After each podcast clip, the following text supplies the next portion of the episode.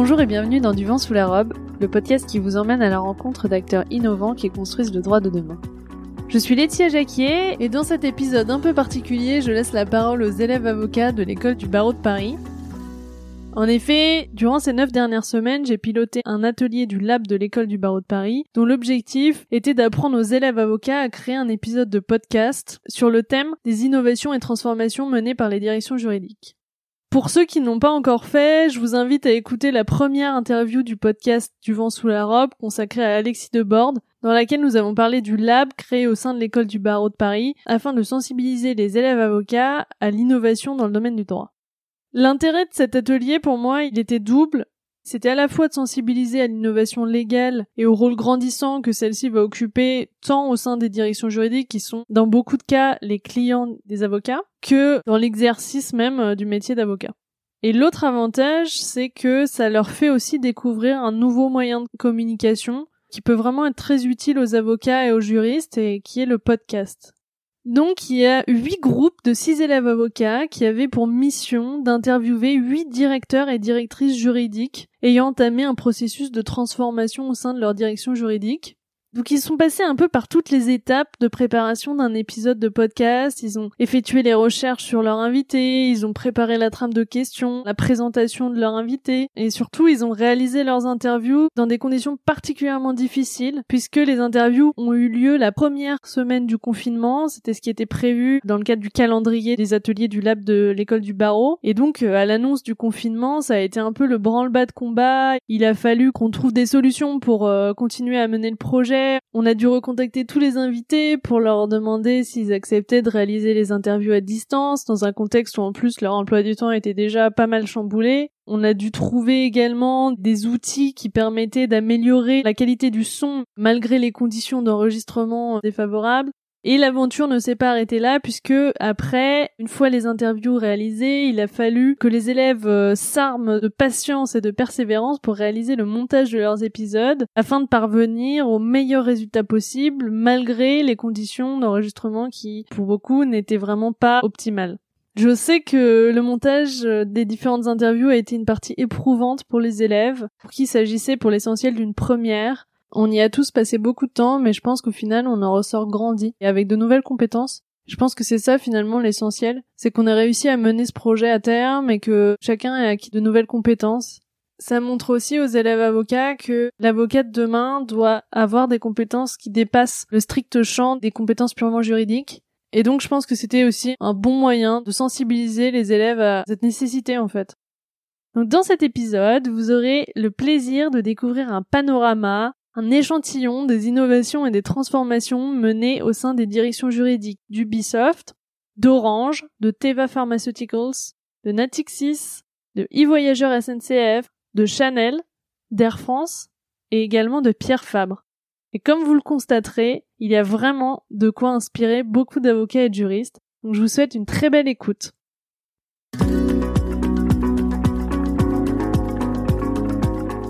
Dans cet épisode, nous accueillons Eric Ravi. Bonjour Monsieur Ravi. Bonjour. Merci beaucoup d'être avec nous aujourd'hui. Nous sommes ravis de vous recevoir dans ce podcast. Monsieur Ravi, vous êtes directeur juridique chez e-Voyageurs SNCF depuis 2010. Vous avez mis en place au sein de votre direction juridique plusieurs outils innovants, parmi lesquels figure notamment le Legal Online Bot, qui est un assistant juridique conversationnel interne. Selon vous, l'innovation dans le domaine du droit passe-t-elle obligatoirement par la mise en place d'outils technologiques? L'innovation n'est pas forcément synonyme uniquement d'outils technologiques. Alors, on associe souvent cela à des outils techno ou des innovations technologiques, par exemple le chatbot ou des outils de robotisation de contrats comme on est en train de le mettre en place dans la direction juridique. Mais pour moi, l'innovation, elle est plutôt liée à une forme de créativité, de mindset aussi. Et cette créativité, on peut la trouver dans les méthodes de travail. Par exemple, quand on met en place des nouvelles méthodes de travail agile, par exemple, ou des actions de sensibilisation aujourd'hui par le gaming ou ce qu'on appelle le legal design. Et donc c'est très important, je pense, d'avoir une vision globale, pas uniquement euh, limitée à la notion d'outil. Selon vous, faut-il encourager l'innovation dans les directions juridiques? Et si oui, pourquoi? En fait, il ne faut pas forcément innover pour innover. In fine, le but c'est de générer de l'efficacité, du bien-être au travail ou une évolution en termes d'organisation. Donc pour moi, ça s'inscrit dans une réflexion plus globale, une approche stratégique de la fonction juridique. Et bien évidemment, l'innovation est un des éléments de la transformation et un élément majeur. Quelles sont les innovations que vous avez mises en place au sein de votre direction juridique? Je considère avoir mis en place ou avoir généré de l'innovation en global par la transformation que j'ai initiée dans la direction juridique de e-voyageurs SNCF depuis environ quatre ans avec différents stades, mais avec des chantiers de transformation, de formation. Par exemple, mettre en place des enquêtes de satisfaction et également aller voir les opérationnels pour recueillir leurs besoins, avoir des expressions de besoins auprès de nos clients internes pour ensuite pouvoir faire évoluer la direction juridique. Ce sont des approches d'innovation, je dirais, générales et organisationnelles. Et dans ce cadre-là, effectivement, sur un plan des outils, on a mis en place, comme vous le soulignez au début de cette interview, un chatbot, qui est un outil qui permet euh, de manière conversationnelle de répondre à un certain nombre de questions juridiques et de générer des documents du type DNDA, de répondre à un certain nombre de questions en mode conversationnel. Une autre approche en termes d'innovation qui est un peu différente, c'est le mode de fonctionnement par l'époque, donc les proof of concept avec différentes legal tech ou avec différentes sociétés, est de dire bah voilà, on va tester un nouvel outil qui est créé par une société, on va le tester pendant un certain temps avec eux ensemble, et ensuite on voit si on peut l'implémenter. Nous-mêmes, on fait des feedbacks, ce qui permet d'améliorer l'outil et de s'améliorer mutuellement. Donc ça aussi, ça relève d'une approche euh, innovante. En quoi ces innovations légales amènent-elles donc le métier et le rôle de juriste à évoluer? Qu'est-ce que cela change en termes de façon de travailler? Et lesquelles, selon vous, ont eu le plus d'impact sur le rôle de juriste? Je considère que c'est ce qu'on appelle systémique, c'est-à-dire que toutes ces innovations, qu'elles soient technologiques, qu'elles soient comportementales ou en mode de travail organisationnel, au niveau individuel, chacun contribue à faire changer la fonction et évoluer la fonction. C'est-à-dire que quelqu'un qui euh, se met à travailler différemment en utilisant par exemple une méthode agile, en utilisant l'outil d'une certaine manière, en utilisant par exemple si on veut faire de la robotisation de contrat, à son petit niveau, s'il se met à le faire, chacun va contribuer à changer la totalité. Ça a généré quoi? Ça a généré tous ces outils et toutes ces innovations, beaucoup plus de fluidité dans le travail, beaucoup plus de collaboratif, ce que je peux dire aussi, c'est qu'en fait, la tendance aujourd'hui et ce que ça a amené, c'est une, orientation beaucoup plus importante sur la valeur ajoutée que peut apporter le juriste dans le traitement du conseil, dans le traitement des dossiers, dans certains types de négociations, dans certains types d'études, puisque un des buts, c'est aussi d'automatiser, d'industrialiser tout ce qui est possible de faire avec différents outils pour se concentrer sur des tâches à plus forte valeur ajoutée. Et de plus en plus, en fait, le fait de faire transformer les directions juridiques, ben, on s'aperçoit que le juriste a pris conscience qu'il a un rôle qui n'est plus que technique, mais il a aussi un rôle de communication, il a un rôle de sensibilisation, il a un rôle différent de celui qui existait auparavant en termes de marketing de la fonction, de communication et puis de, gestion générale euh, de management transverse. Ça a créé aussi plus d'ouverture et de curiosité. Il y a eu une approche techno qui a été euh, importante. Par exemple, quand on a créé le chatbot, une grande partie de la direction juridique a travaillé dessus. En fait, ça a appris aussi aux gens, je dirais, à créer, à comprendre comment techniquement ça se passait pour créer euh, un tel outil. Et donc, ça leur a donné des compétences aussi de compréhension techno. Merci vraiment. C'était très intéressant. J'ai appris plein de choses. Bon courage pour la suite. Et puis, à très bientôt. Encore merci. Bonne continuation. Au revoir.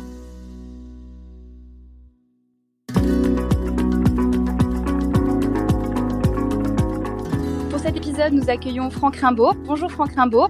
Bonjour. Merci beaucoup d'avoir accepté notre invitation et d'être euh, avec nous euh, aujourd'hui. Franck Rimbaud, vous êtes le directeur juridique social d'Air France et euh, je le rappelle, à l'occasion du prix de l'innovation en management juridique 2019, votre département a obtenu une mention spéciale grâce à la dématérialisation complète de votre activité et à la création d'un dispositif interne de médiation conventionnelle pour résoudre les litiges prud'homaux. Quelles sont les raisons qui vous ont poussé à innover au sein de votre direction juridique? L'intérêt, il est double, je crois. C'est d'abord donc de mieux répondre aux attentes de nos clients internes, c'est-à-dire les personnes qui euh, nous sollicitent et qui attendent une expertise juridique. Et d'autre part, pour les euh, juristes d'une direction juridique, c'est de se concentrer sur des activités juridiques à forte valeur ajoutée et donc euh, d'essayer d'éviter de perdre du temps dans des tâches administratives ou répétitives. Et est-ce que vous pouvez nous en dire plus sur les transformations menées au sein de votre direction juridique et plus spécifiquement au sein de votre département social? Alors, on a conduit deux innovations. La première, une dématérialisation complète de l'activité contentieuse et d'autre part, une autre innovation qui a été une véritable innovation juridique, c'est-à-dire ce dispositif de médiation interne qui, euh, là, pour le coup, était motivé par le plan stratégique d'Air France, dont l'un des volets était euh, de développer euh, l'expérience salariée et donc d'avoir une meilleure prise en compte du salarié, de le replacer au centre des attentions au sein de l'entreprise.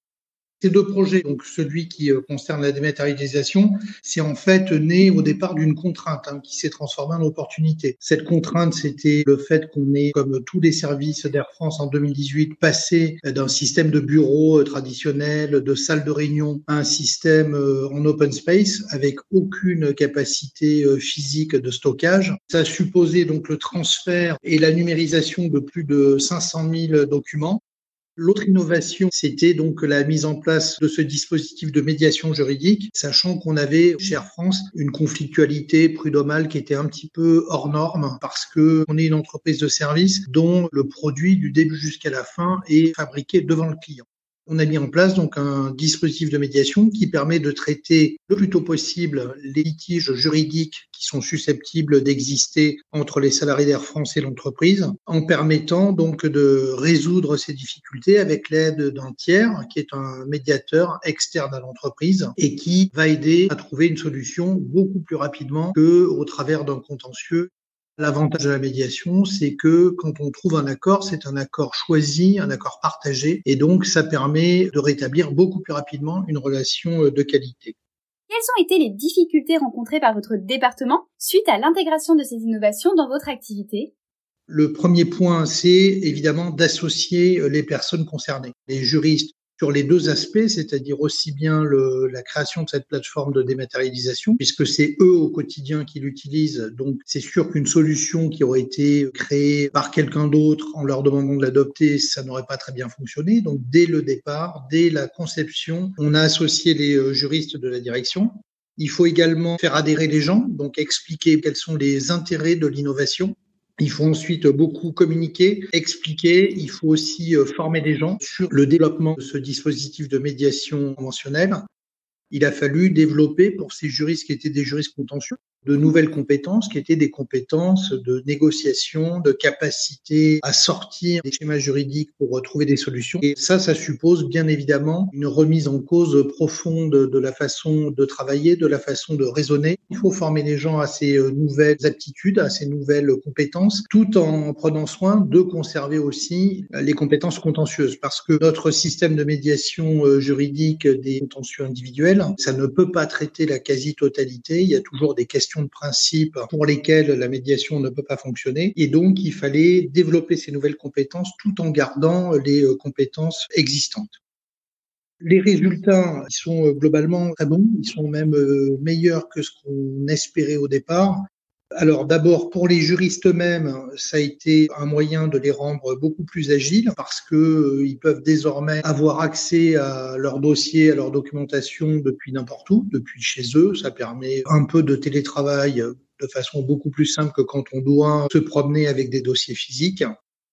L'innovation qui a consisté en la mise en place de ce dispositif de médiation juridique, ça a modifié le positionnement du juriste euh, social qui euh, auparavant était euh, donc quelqu'un qui gérait des contentieux et qui désormais est quelqu'un qui contribue beaucoup plus à la fonction RH en recherchant des solutions et en permettant de maintenir ou de retrouver une relation de travail harmonieuse. Enfin, l'entrée en vigueur du RGPD a-t-elle changé votre manière de collecter les données et comment vous êtes-vous adapté finalement? Pour une entreprise comme Air France, la question du traitement des données n'est pas une question très nouvelle parce qu'on est une entreprise qui, depuis très longtemps, gère énormément de données. Le RGPD, évidemment, est venu euh, renforcer ces euh, exigences. On a euh, mis en place des dispositifs qui permettent de s'assurer du respect des règles fixées par le RGPD dans la gestion des données RH. Et pour notre logiciel à nous, le logiciel de gestion des contentieux, il a là aussi fait l'objet des déclarations obligatoires. On essaye au quotidien de s'assurer de la conformité. Merci beaucoup Franck Rimbaud pour vos réponses et surtout pour votre temps. C'était vraiment très gentil à vous et puis euh, pour les auditeurs, je vous dis à très vite dans un prochain épisode. Au revoir.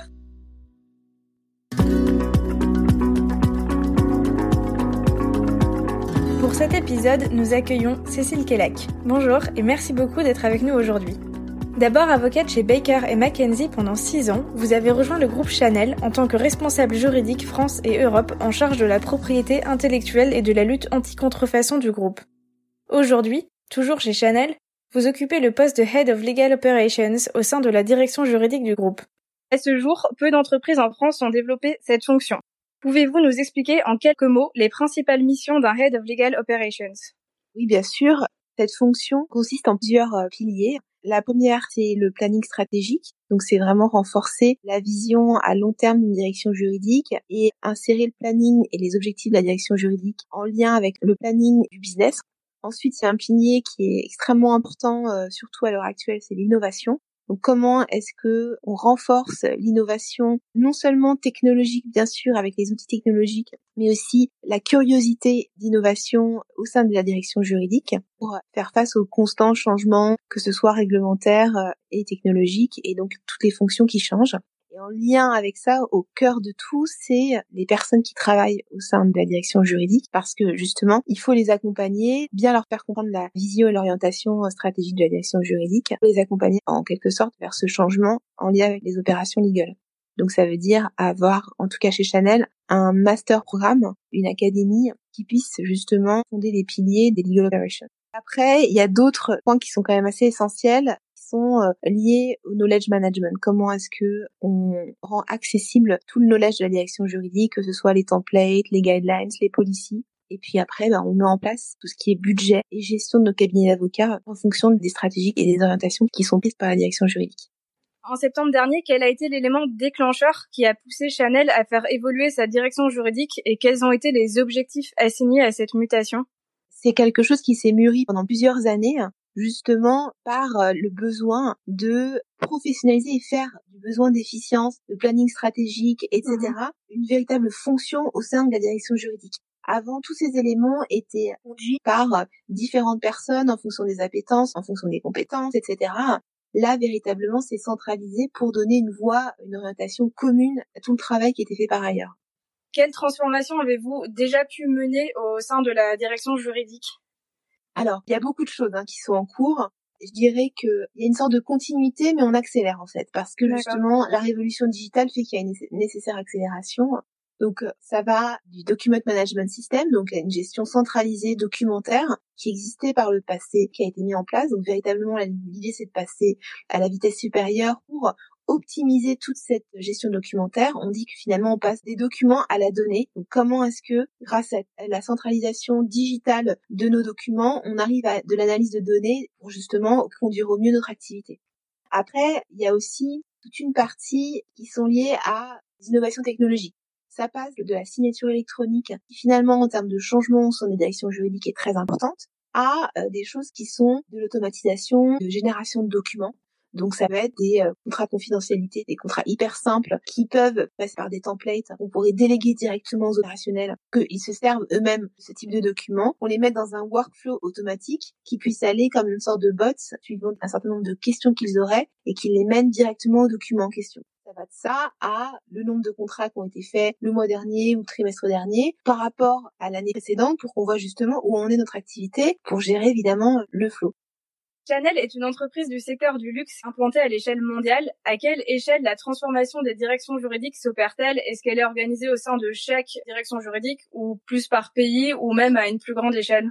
Alors justement, le souhait de notre directrice juridique a été de placer les opérations legal au niveau du headquarter de Chanel pour mettre en place cette transformation au niveau global, donc au sein de toutes les directions juridiques régionales de Chanel, on a des directions juridiques dans les cinq régions du monde dans lesquelles notre business est implanté. Et donc, on travaille en partenariat étroit avec les directeurs juridiques de chacune de ces régions, ainsi que leurs champions d'opération legal, pour justement mettre en place ces changements au sein de la direction juridique de manière générale. Ce que l'on veut, c'est pouvoir compter sur chacune de ces régions, non seulement pour mettre en place ce type d'amélioration de process, etc., mais aussi pour nous donner des idées et pour pouvoir justement en discuter de manière euh, constante avec.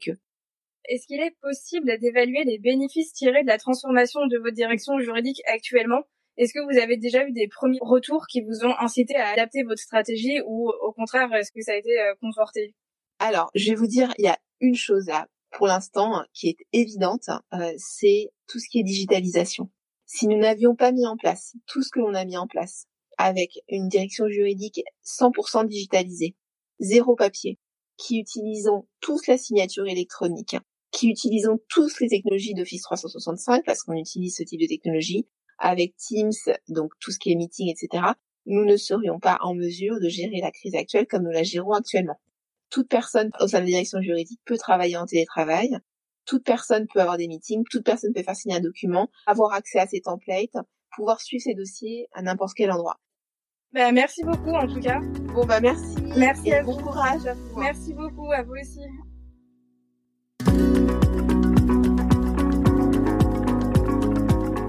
Dans cet épisode, nous recevons Geoffrey Delcroix. Bonjour Geoffrey, merci beaucoup d'être avec nous aujourd'hui. Vous êtes Senior Legal Innovation Manager d'Ubisoft, l'un des leaders mondiaux du jeu vidéo, et vous exercez un de ces nouveaux métiers du droit qui consiste à transformer la direction juridique en mettant en place des outils et méthodologies innovantes. Est-ce que vous pouvez nous en dire plus sur votre rôle au sein d'Ubisoft? Bonjour à tout le monde, merci beaucoup pour l'invitation. Je suis depuis un an responsable de l'innovation de la direction juridique d'Ubisoft, une équipe d'une cinquantaine de personnes, basée au siège à Paris mais aussi à Montréal, à San Francisco et à Shanghai. On remplit toutes les missions traditionnelles d'une direction juridique d'un grand groupe international comme peut l'être Ubisoft, qui réunit aujourd'hui euh, 17 000 collaborateurs euh, un peu partout dans le monde. On est quatre dans l'équipe d'innovation, ce qui est un engagement assez fort de la part de la Chief Legal Officer de- d'Ubisoft c'est vraiment une mission de prendre euh, à bras le corps ces questions d'innovation, de pas en être spectateur ou un peu passif par rapport à ça. C'est vraiment une logique de se dire on va faire nous-mêmes, on va avoir une équipe en interne qui peut euh, saisir les bonnes idées, euh, les repérer, les imaginer, les tester, les faire passer à l'échelle et rapidement avec des méthodes de prototypage, des méthodes pour essayer d'aller rapidement à des résultats et à tester les choses, proposer soit des nouvelles méthodes, soit des nouveaux outils, soit des nouveaux services soit des nouvelles manières de remplir nos missions, soit explorer des territoires, on va dire, d'action qui sont pas encore ceux, sur lesquels la direction juridique est euh, très présente. Quelle méthode ou outil innovant vous avez mis en place au sein de la direction juridique d'Ubisoft? Alors, ce qu'on a décidé de faire, c'est vraiment essayer de mettre en place progressivement notre propre euh, méthode de gestion de projets innovants dans un environnement juridique. D'abord, le principe de base pour nous, c'est d'avoir une approche euh, de débutant, de se dire, bah oui, on sait pas nécessairement faire ça, mais on a envie de le faire et on a envie de mettre nous-mêmes les mains dans le cambouis. Donc vraiment une logique modeste dans le sens on sait qu'on est débutant, mais d'apprendre à faire les choses. L'autre point qui est très important pour nous, c'est une logique de prototypage. C'est vraiment de se dire, euh, les métiers du droit sont des métiers qu'on forme à faire les choses de manière exhaustive, relativement parfaite, en tout cas très complète, de prévoir tous les cas. Et parfois, dans le cadre de projets de transformation, d'innovation, ça peut être un petit frein au déploiement de ces projets parce qu'ils deviennent très compliqués et on ne sait pas par quel bout les prendre. Donc on a vraiment cette idée de se dire, on, on prototype, on voit comment se passent les tests et en fonction de ces résultats, on change d'opinion si on a fait le mauvais choix. Sinon, on continue, on industrialise. Et puis on s'appuie beaucoup aussi sur le legal design. Alors ça nous permet en fait d'aller chercher des méthodes qui viennent bien euh, challenger les réflexions des juristes. Donc euh, de euh, se poser des questions sur les utilisateurs et les personnes qu'on a en face de nous euh, qui sont de l'autre côté d'un contrat ou de d'un côté d'un NDA ou de l'autre côté d'une privacy policy. Et du coup, toutes ces considérations, qu'est-ce que ça a changé concrètement euh, au sein de l'organisation de la direction juridique? Alors, ce que ça a changé, bah, déjà, c'est que en une année, l'équipe euh, d'innovation est passée de, de une personne à quatre personnes. Donc, on a vraiment fait le choix de mettre ça au cœur de l'activité de l'équipe. On est vraiment centré sur les projets d'innovation parce qu'on considère que c'est comme ça qu'on va réussir à faire avancer l'ensemble de l'équipe juridique. L'élément qui pour moi est essentiel dans ce qu'on essaye de faire, c'est d'embarquer les juristes, de faire ces projets avec les juristes. En fait, c'est vraiment de se dire que les juristes peuvent faire ce genre de projet avec nous. On leur offre des ressources, des méthodes, des moyens pour faire ça, et non pas qu'ils disent euh, ça serait super si on avait ça ou euh, si seulement on avait le temps, on pourrait faire ce genre de choses, mais finalement ça n'arrive jamais. Notre objectif, c'est vraiment d'être un accélérateur du démarrage de projet et de leur proposer des solutions qui sont acceptables hein, et qui sont euh, testables et qui peuvent leur permettre en fait de mieux repenser à ce qu'ils font au quotidien et à trouver des, des bonnes solutions avec nous. Par exemple, quand on va penser à un projet d'automatisation, de la génération par exemple d'un draft de contrat, ou on l'a fait pour les NDA, on le fait pour aujourd'hui pour un certain nombre de documents, c'est vraiment d'être capable d'apporter aux juristes euh, toute la méthode pour euh, réfléchir aux bonnes étapes dans ce développement, dans cet outil, penser à l'expérience d'utilisation des opérationnels, les intégrer à cette réflexion assez tôt et pas seulement à la fin une fois que tout est fini, poser les bonnes questions, se dire qu'on n'est peut-être pas obligé de automatiser 100% au départ, mais peut-être que 80% des cas, ça soulagera déjà énormément l'activité et ça permettra aux juristes de se focaliser sur l'essentiel. Donc c'est vraiment toute cette approche-là qui, on l'espère, en tout cas c'est ce qu'on essaye de faire, change vraiment la manière dont les juristes abordent les obstacles qu'ils peuvent rencontrer dans leur quotidien, avec une logique beaucoup plus de trouver des solutions euh, à leurs problèmes. Très bien, merci pour toutes euh, ces informations. Et du coup pour rebondir sur ce que vous disiez, quel type de difficultés vous avez pu rencontrer au cours euh, de cette transformation? C'est déjà tout simplement que on part d'une feuille largement blanche et il faut trouver le bon équilibre entre respecter la spécificité des métiers du droit qui est réelle et en même temps pas réinventer euh, tout le temps. Notre euh, vrai challenge et une difficulté, c'est d'arriver à trouver le bon équilibre sur euh, la prise de risque tout simplement. Le dernier qui pour moi est le plus important par rapport à ce qu'on a pu faire, c'est que Ubisoft c'est une entreprise très créative avec beaucoup de ressources en technologie, avec beaucoup de ressources créatives aussi, des artistes, des designers. Donc c'est vrai qu'on s'est euh, appuyé sur ces qualités. Et je pense que chaque équipe d'innovation dans une direction juridique doit un peu se poser la question de quels sont nos points forts, nos points faibles. Une direction juridique a souvent quand même des moyens assez limités, donc qu'est-ce qui peut nous accélérer? Est-ce que c'est d'aller chercher des prestataires? Est-ce que c'est d'aller chercher des compétences en interne? Nous, on essaye de trouver toujours des accélérateurs et des catalyseurs dans nos projets. Eh bien, merci beaucoup, Monsieur Delcroix, pour euh, toutes ces informations et bien sûr d'avoir pris le temps de répondre à notre petite interview. Merci à vous. Au revoir.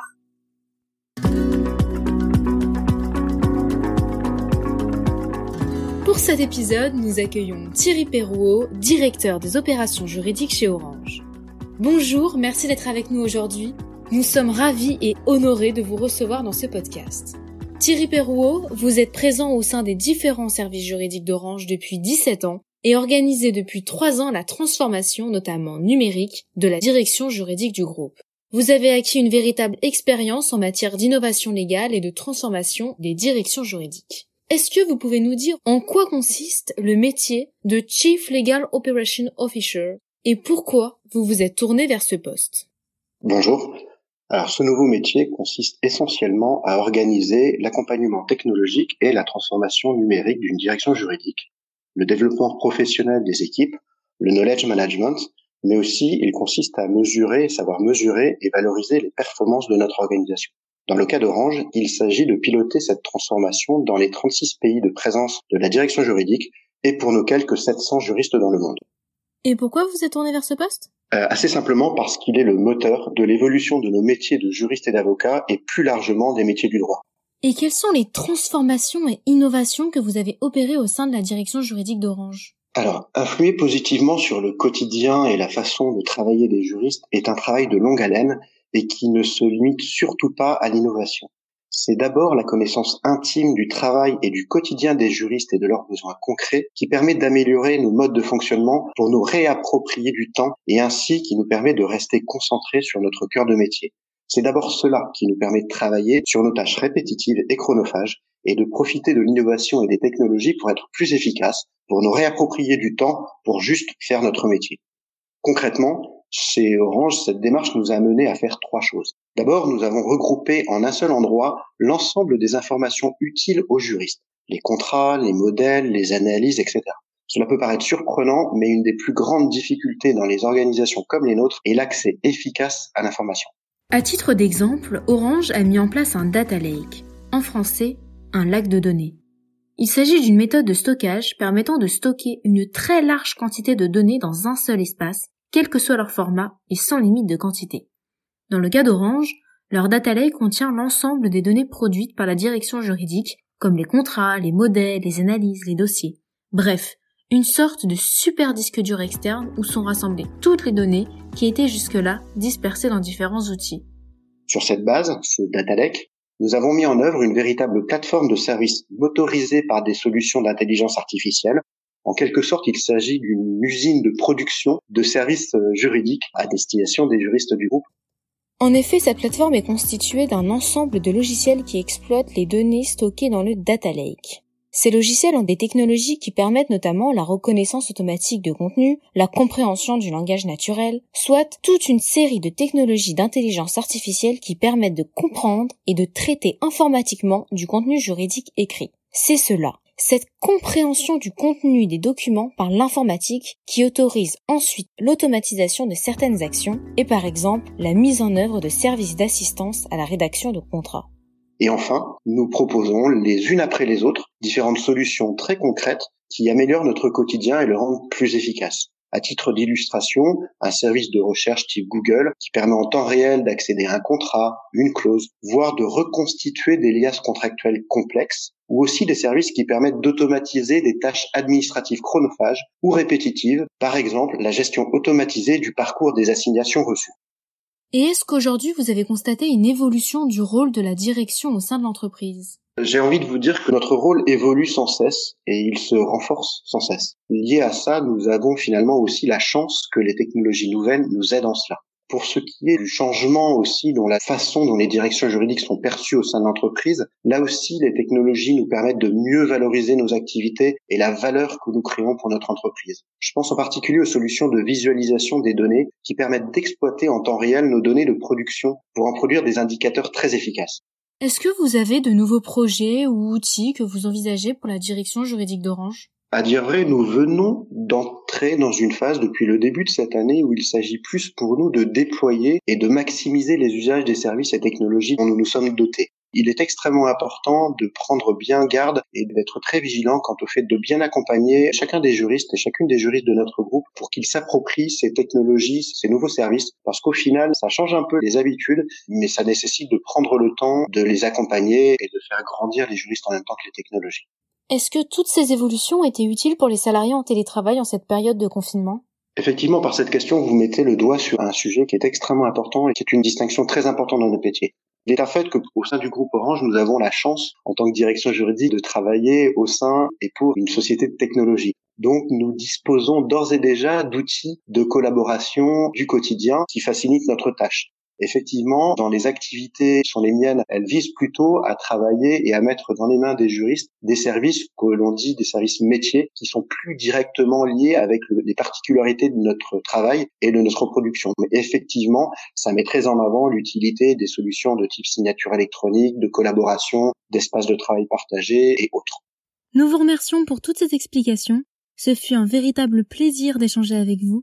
Nous espérons vous revoir dans un prochain podcast. J'espère aussi. À très bientôt.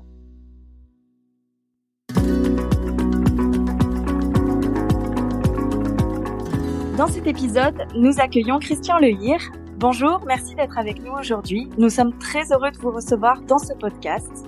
Christian Lehir, vous êtes depuis 2007 le directeur juridique de la banque de financement et d'investissement Natixis. Votre direction juridique s'inscrit déjà depuis plusieurs années dans un processus de transformation et a développé de nombreux outils pour s'adapter aux évolutions technologiques et aux nouvelles demandes. Christian Lehir, en premier lieu, est-ce que vous pouvez nous indiquer quels ont été les éléments clés de la transformation de la direction juridique de Natixis? Oui, tout à fait. Tout d'abord, merci de m'inviter à cette discussion sur la transformation digitale d'une direction juridique. C'est un, sujet très important qui porte à cœur au sein de la direction juridique de Natixis. C'est pour nous un processus qui a commencé il y a plusieurs années avec la mise en place d'un outil assez classique. Hein. C'est un outil de GED, c'est-à-dire la gestion électronique de documents qui nous permet de centraliser numériquement l'ensemble des engagements juridiques de l'entreprise. Ce premier processus de digitalisation a été suivi par la mise en place d'un outil de génération automatique de documents, principalement de contrats, mais pas seulement. Ce processus d'automatisation, d'élaboration de documents juridiques a été poussé même assez loin, y compris sur des transactions complexes et parfois en full automatique, c'est-à-dire une automatisation à 100%, et donc pas du tout d'intervention de juriste dans le process d'élaboration de documents juridiques. En parallèle de ça, on a intégré des outils pour la gestion de contentieux, notamment l'échange euh, de documents de manière sécurisée entre tous les intervenants à un contentieux, qu'ils soient internes ou qu'ils soient externes, euh, comme euh, les avocats qui interviennent dans ce domaine. Est-ce que vous pouvez nous indiquer comment ces transformations ont changé votre façon de travailler au sein de la direction juridique, donc vous en tant que directeur juridique, mais également votre équipe de juristes? Ce qui me semble important de souligner, c'est qu'il y a deux aspects. Il y a un premier aspect qui concerne les outils spécifiques à la fonction juridique que nous avons déployés. mais la direction juridique est aussi au cœur des changements de l'entreprise elle-même. Et chez Natexis, nous avons déployé le cloud et un certain nombre d'outils euh, collaboratifs de la suite Microsoft 365, c'est-à-dire Teams, Yammer, OneNote. C'est donc un grand changement sur les façons de travailler. C'est d'abord un nombre de contraintes qui est lié à la maîtrise de chacun de ces outils mais aussi c'est évidemment un changement sur euh, les méthodes de travail, hein, puisqu'il ne s'agit pas d'imposer euh, les outils sur des méthodes de travail préexistantes, mais de changer ces méthodes. Avez-vous rencontré des difficultés durant ce processus de transformation? Des difficultés, oui. Le processus de transformation digitale, on va dire, n'est pas un long fleuve tranquille. Tout d'abord, je dois préciser hein, quand même qu'on a reçu au sein de l'Atexis un véritable accompagnement à la fois de la direction générale, des services informatiques ou de la direction de la digitalisation. on a le sujet d'abord des budgets, hein, c'est pas toujours facile euh, à obtenir, notamment euh, on a parfois des difficultés à définir son retour sur investissement d'un investissement digital au sein d'une direction juridique. D'une manière générale, la transformation n'est pas chose aisée hein, dès on souhaite imposer un nouvel outil, on doit euh, accompagner le changement pour le faire accepter. On doit convaincre de la valeur ajoutée de l'outil par rapport à l'existant. On doit convaincre de changer des habitudes et on doit aussi former à la maîtrise de ces outils. Est-ce que vous pouvez nous dire où est-ce que vous en êtes aujourd'hui de la transformation de votre direction juridique et quels sont vos projets pour l'avenir?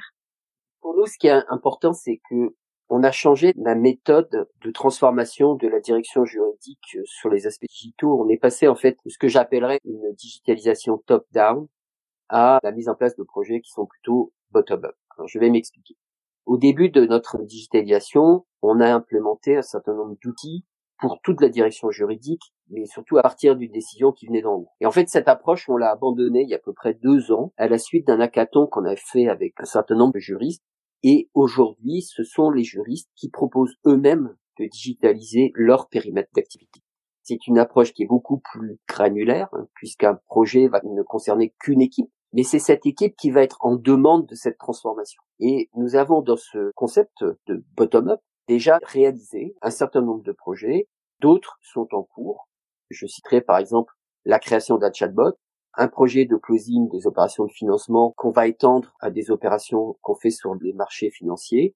Et on a aussi un projet sur la déclaration de créance. Donc tous ces projets sont initiés par les juristes eux-mêmes et concernent leur périmètre d'activité. Et par ailleurs, on a un très grand projet, lui, qui va euh, porter probablement sur plusieurs années, c'est de créer un véritable data lake juridique c'est-à-dire de ne pas voir un contrat comme étant une seule data, mais considérer que dans un contrat, il y a de très nombreuses data, et pouvoir exploiter ces data, et notamment pouvoir utiliser des outils qu'on voit poindre, qui sont basés sur des systèmes d'intelligence artificielle. Très bien, je vous remercie. Merci pour cet échange, Monsieur Christian Lehir, directeur juridique de Natixis. Merci à vous.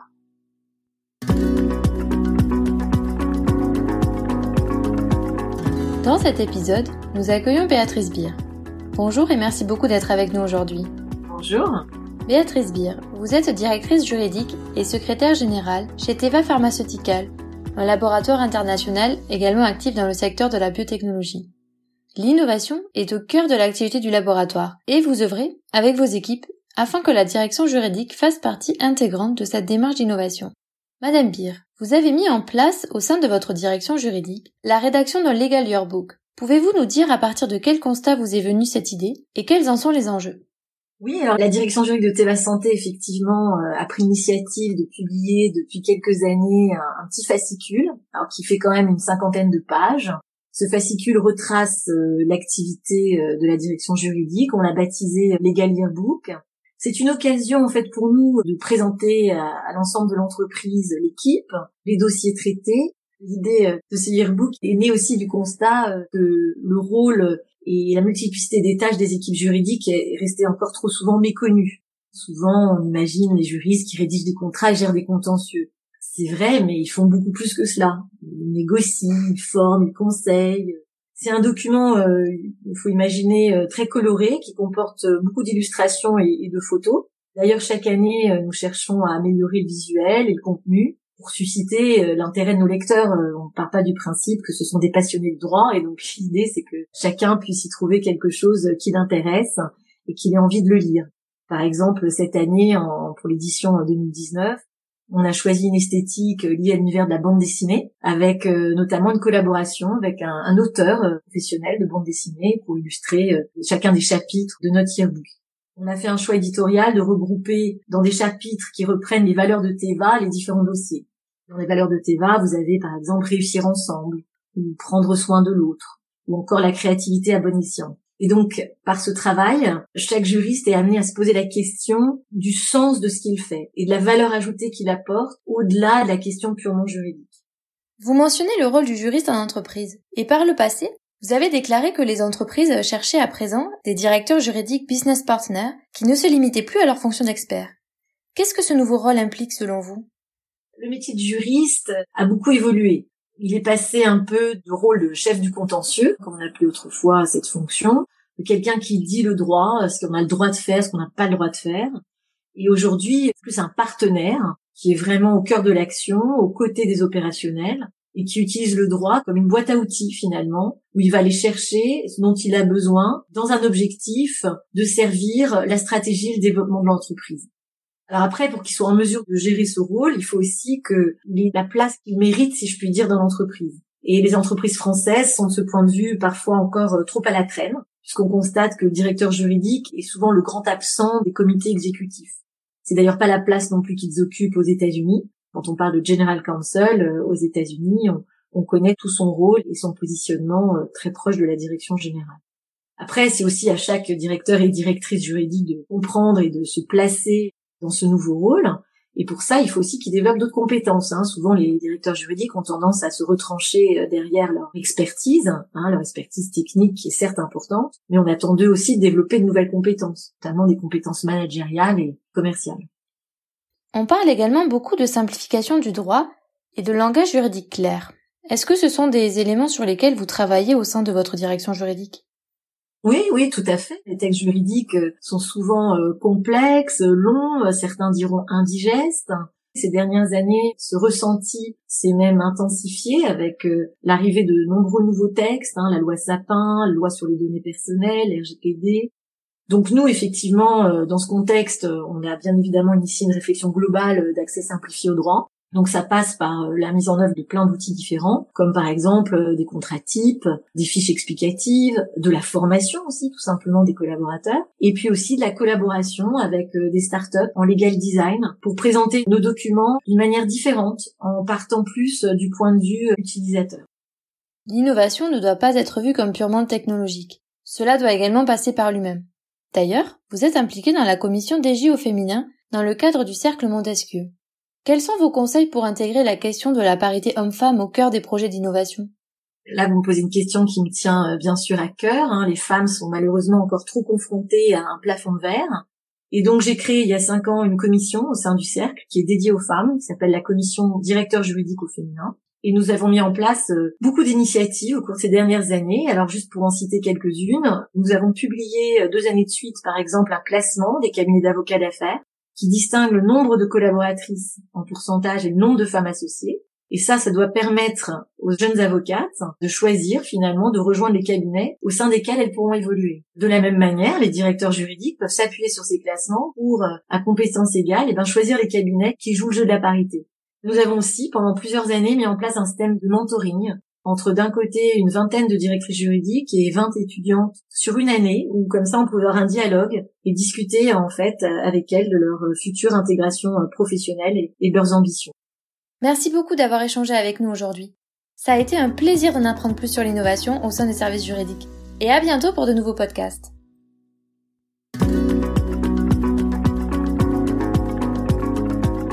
Johan Le bonjour. Vous êtes l'ancien directeur juridique du groupe Pierre Fabre et membre du conseil consultatif d'Elevate Services. Nous avons souhaité vous interviewer au regard de votre expérience en matière de legal tech, notamment concernant l'innovation au sein des directions juridiques et plus particulièrement à propos de l'utilisation qui est faite des outils numériques. Ce qui me conduit à la première question que je souhaitais vous poser aujourd'hui.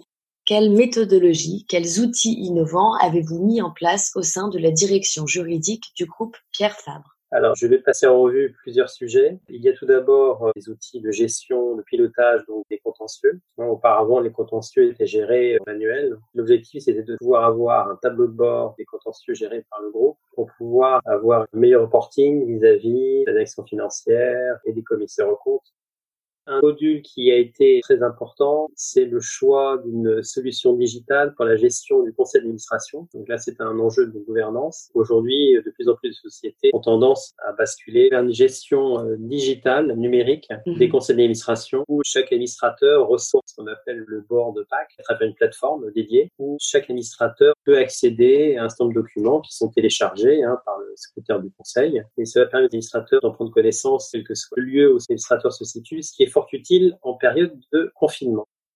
Je voudrais aussi rajouter un sujet que j'ai piloté, c'était de proposer euh, à la direction générale de déployer la signature électronique. Certain nombre d'entreprises aujourd'hui l'ont déjà déployé, d'autres ne l'ont pas encore fait. Donc il me paraissait important, euh, c'était en 2019, hein, de déployer cet outil pour pouvoir accélérer la gestion des cycles contractuels. Où, euh, cet outil permet à la fois de gérer les approbations internes et c'est un véritable accélérateur du temps nécessaire à la signature d'un contrat surtout lorsque vous avez de multiples parties qui ont vocation à signer ces documents, et cela s'applique non seulement à la sphère euh, contractuelle, mais également, euh, c'est également très utile pour la sphère du droit des sociétés, la sphère corporelle, puisque vous pouvez faire signer des procès-verbaux, un nombre de documents, euh, et donc avec un gain de temps extraordinaire, y compris pour le dépôt de documents corporels vis-à-vis des greffes, des tribunaux de commerce, et cela permet aussi de libérer beaucoup de temps pour non seulement les juristes, mais également les paralegals, les assistants et bien sûr, y compris le management qui, en quelques clics, sera signé un certain nombre de documents en étant en mouvement ou euh, statique en période de confinement.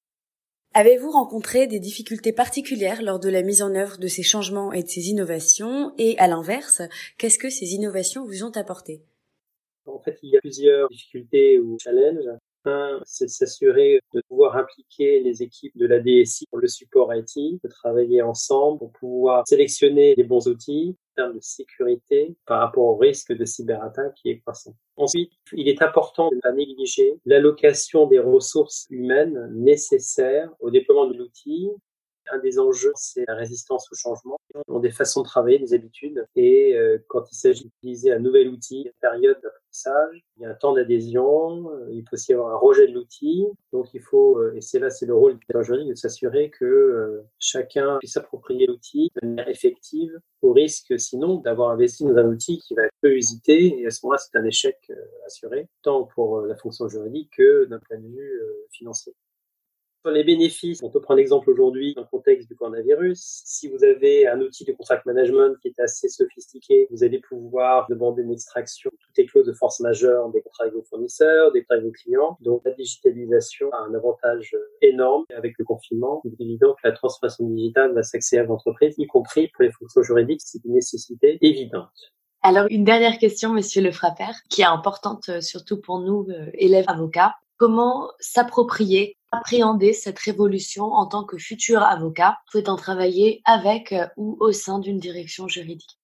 Je vais me permettre de reformuler la question parce que euh, dans, le monde traditionnel, euh, les étudiants en sortant de la faculté de droit se posaient la question est-ce que je veux être magistrat, est-ce que je veux être euh, avocat, ou je veux être entreprise ou notaire? Je crois que même pour les élèves avocats qui sortent de l'AFB, les enjeux d'aujourd'hui sont plutôt est-ce que ma carrière d'avocat va nécessairement linéaire? Est-ce que je vais être avocat toute ma vie durant? On peut imaginer qu'il va y avoir des catégories beaucoup plus mixtes entre l'avocat et le juriste d'entreprise mais il y a vraiment une troisième voie qui se développe très vite. Hein. On le voit avec des startups qui recrutent des profils pour accompagner le développement de, legal tech. Donc pour moi, l'élève avocat ne doit pas cantonner les horizons à euh, embrasser la carrière d'avocat euh, traditionnelle.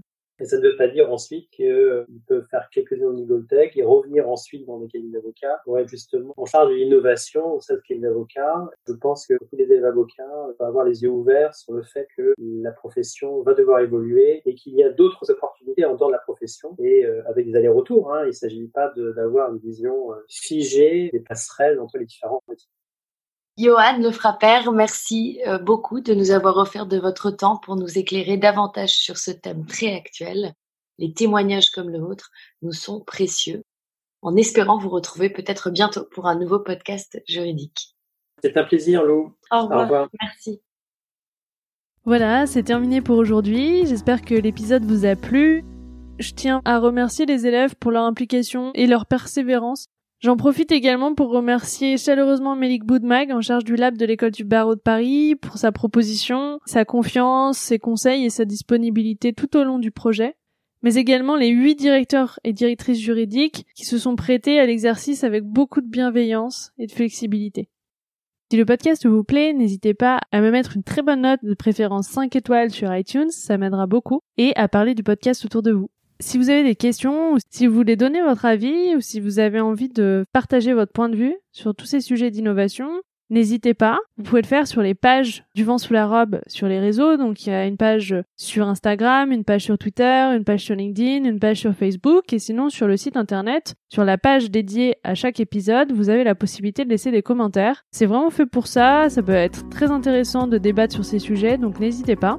Et sinon, je vous donne rendez-vous dans 15 jours pour le prochain épisode. À bientôt!